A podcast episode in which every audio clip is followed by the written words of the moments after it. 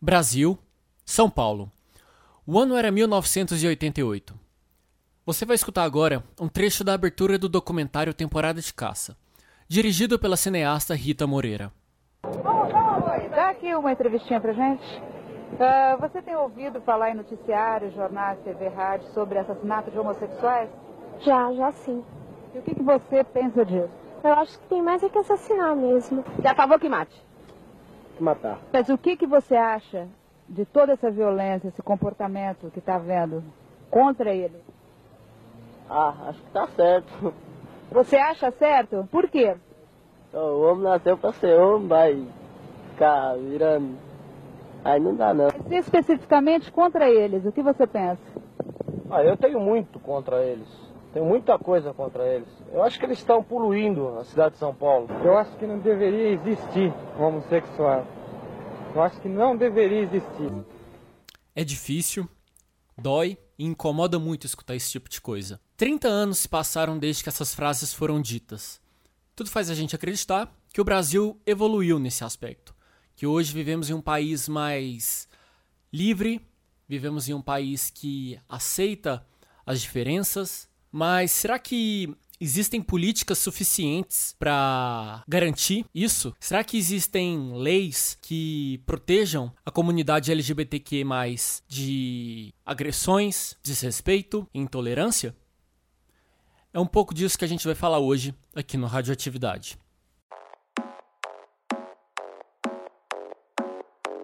Ei, tudo bem? Meu nome é Rafael de Almeida e você está escutando Radioatividade, um podcast para quem quer saber de tudo um pouco e também para quem ama aprender coisas novas e bem diferentes. Um...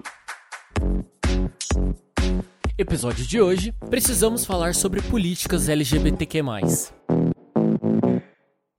Segundo dados divulgados pelo G1 em 2019, a cada 23 horas, uma pessoa morria no Brasil por causa da homofobia. Esse é um número que assusta a gente, e que choca principalmente por saber que existem pessoas que estão morrendo por simplesmente serem quem elas são, por mostrarem ao mundo a sua orientação sexual, aquilo que mexe com seu coração e demonstrar o amor, sabe? É... Como é que pode? E aí, em um período onde nós temos um presidente da República que não tem vergonha nenhuma de se mostrar homofóbico e cujo comportamento legitima a postura de tantos outros homofóbicos por aí, eu me pergunto: como lutar por mais políticas a favor da comunidade LGBTQ? Será que textão e tweets conseguem representar uma oposição ao governo? Quem responde essa questão é o primeiro convidado do Radioatividade de hoje, o Eliseu Neto. Ele que é da liderança do Cidadania no Senado Federal, psicanalista, psicopedagogo, professor universitário e consultor da Unesco, além de responsável pela criminalização da LGBTfobia. Olha, acho que você tem que diferenciar. Twitter não é oposição, Twitter é Twitter, é uma rede social.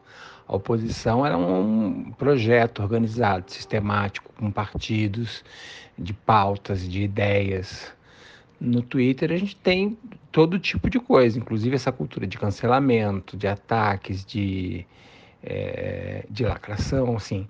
É, é, acho, que, acho que tem um papel super importante as redes sociais, enfim, de, de criticar, de apontar, mas isso não é oposição. Oposição são os partidos, oposição são as pessoas se, na, na hora que votam, são coisas diferentes. Eu acho que é isso que a gente tem que pensar um pouco. A gente tem conseguido organizar isso. A gente tem feito assim, partidos que não, não são do mesmo aspecto ideológico. É, esses dias eu vi uma live do, do Roberto Freire com a Gleisi, né? Que, enfim, que, que foram oposição durante muito tempo. Eu acho que é isso que a gente tem que chegar, essa, essa ideia de frente ampla, de, de, de que agora não é mais só o debate de ideias e de pensamentos, é a defesa da democracia de um projeto totalmente obscurantista. É, acho que a gente pode pensar em como organizar as redes sociais disso, mas tem que entender que ela é só uma parte disso.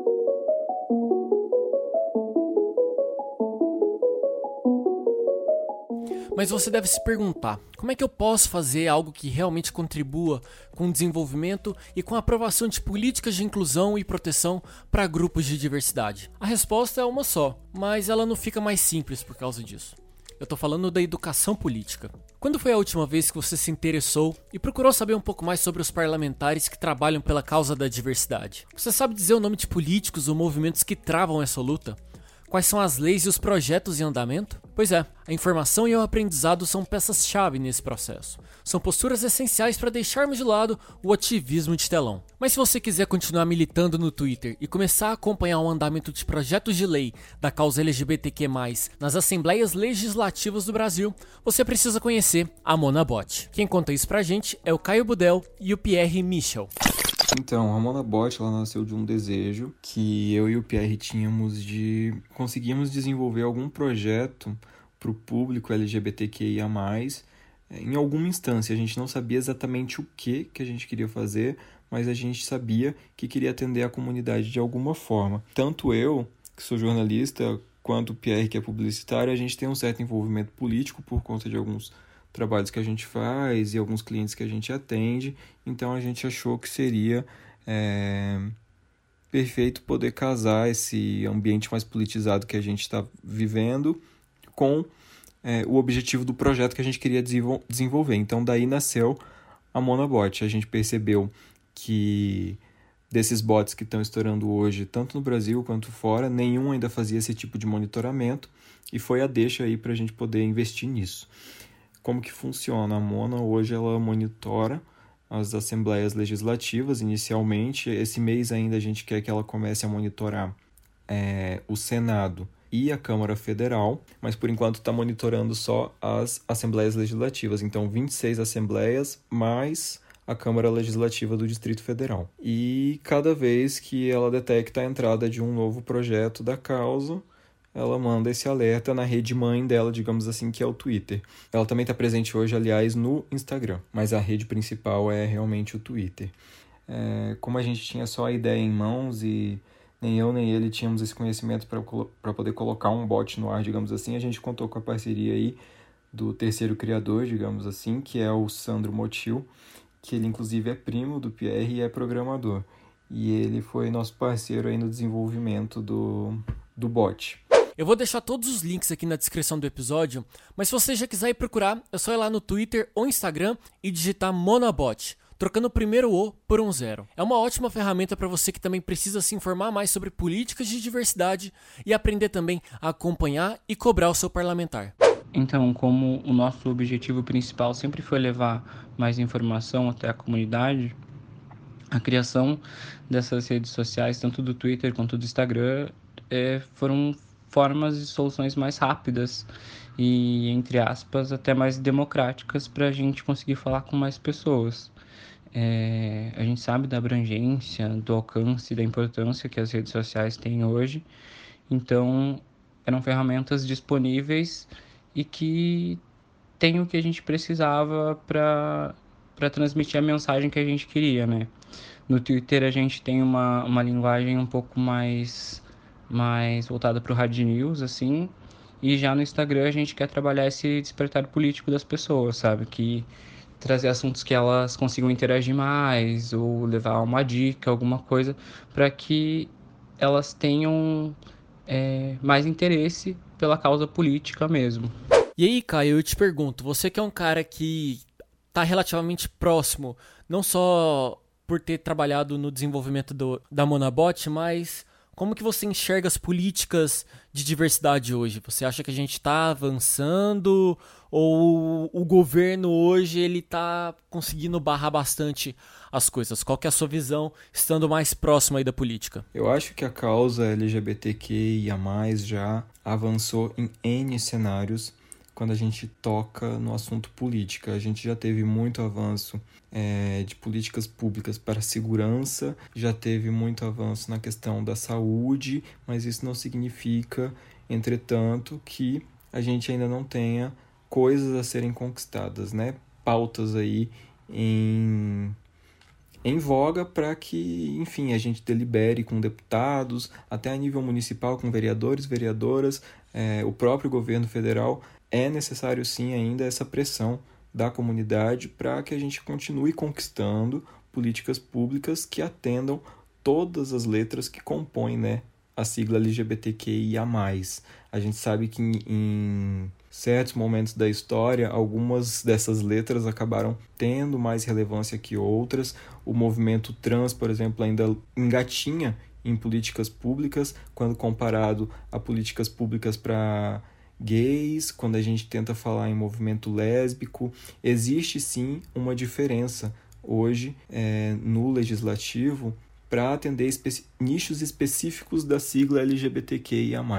Então, é, com o governo Bolsonaro, a gente entende que fica mais complicado de avançar em determinadas pautas que atendam o todo ou que atendam nichos específicos da sigla, porque há muita força contrária.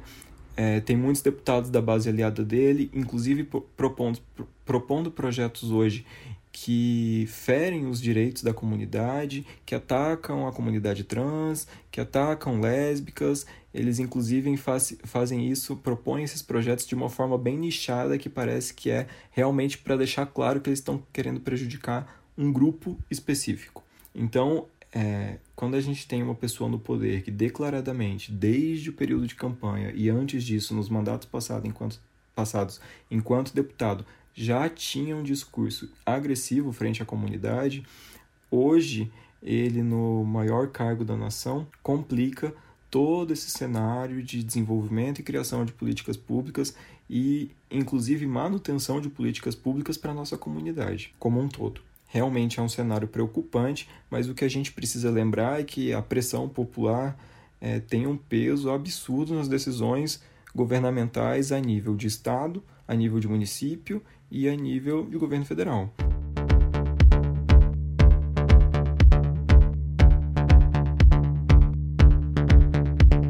Eu não sei se você está conseguindo entender o X da questão nesse episódio de hoje do Radioatividade. Quando nós falamos sobre políticas para pessoas LGBTQ, nós precisamos saber como militar, precisamos acompanhar os projetos e leis que estão em andamento, e aí entra um terceiro ponto muito importante: a representatividade. É, eu acredito que nós temos visto nos últimos anos muitos avanços é, em relação às pautas da comunidade LGBT através do é, judiciário. A gente tem visto poucos avanços legislativos porque nós temos visto um recrudescimento dessa pauta. Existe um avanço conservador, reacionário contra as pautas de minorias, contra as pautas que chamam é, é, identitárias, né, que as pessoas costumam chamar de pautas identitárias, mas que são pautas que, que garantem direitos a minorias é, políticas. É, nesse sentido, a gente tem visto, por exemplo, a liberação da doação de sangue por parte de homens gays, o casamento igualitário, a equiparação é, é da LGBTfobia ao racismo, é, conquistas que vieram através do judiciário, do STF, majoritariamente. É, isso nos leva a refletir a importância de, de pensar as eleições de 2020 como uma pedra fundamental para eleger LGBTs progressistas que pautem esses debates de diversidade dentro dos legislativos. É importante a gente ter nossos aliados, como nós sempre tivemos durante a história, mas é preciso com que os LGBT ocupem seu espaço de direito, que é o espaço nas casas legislativas, talvez como prefeitos, é, mas principalmente como vereadores em 2020. Você escutou William de Luca. Ele é jornalista, ativista LGBT e pré-candidato a vereador aqui na cidade de São Paulo.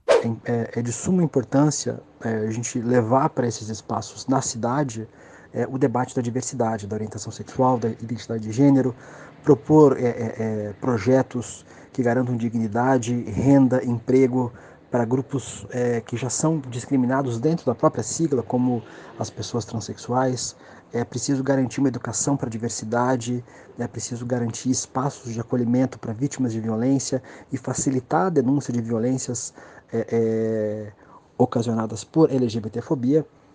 E a gente precisa pensar que é, a vida começa na cidade, né? É, o Estado e a União são órgãos que são muito muito é, é, é, distantes da nossa realidade, né? São muito são, são muito apartados do nosso dia a dia. Então eu, eu, acredito que a gente precisa começar a fazer essa discussão no âmbito do município e como é que os municípios podem agir para tornar a sociedade um lugar sem, sem, sem, sem é, preconceito, sem intolerância e sem violência contra a diversidade. Depois, é, obviamente, os próximos passos é pensar na ocupação dos legislativos estaduais, do legislativo federal é, e também de postos maiores onde a gente possa pautar a diversidade para ter avanços públicos de verdade via legislativo que garantem a gente mais segurança e garantem a gente mais, é, é, é mais, mais certeza de que, que os nossos direitos vão ser garantidos.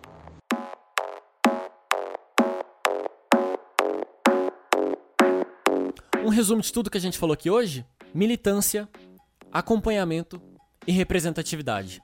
Eu espero que você tenha gostado desse bate-papo de hoje, um programa muito especial, principalmente no mês da diversidade, em que a gente precisa falar mais sobre esse assunto não só agora em junho, mas que esse debate ele permaneça durante todo o ano. É, espero de verdade que tenha ajudado você a abrir a cabeça, abrir os olhos para alguns detalhes que talvez a gente deixa passar e que a gente acaba esquecendo que isso faz parte da nossa vida, né? A militância, o acompanhamento e a necessidade da gente ter representantes que lutem pela nossa causa na política brasileira. Se você gostou do episódio de hoje do Radioatividade, vai lá no Twitter, arroba o Radioatividade ou arroba Rafael de Almeida, me manda os seus comentários, eu tô ansioso para escutar o que, que você tem a dizer.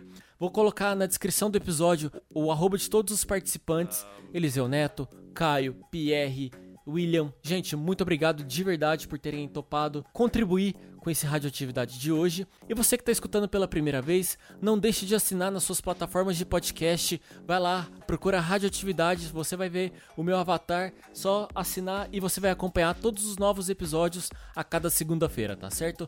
Gente, é isso. Beijo grande, se cuidem e até a próxima segunda. Tchau!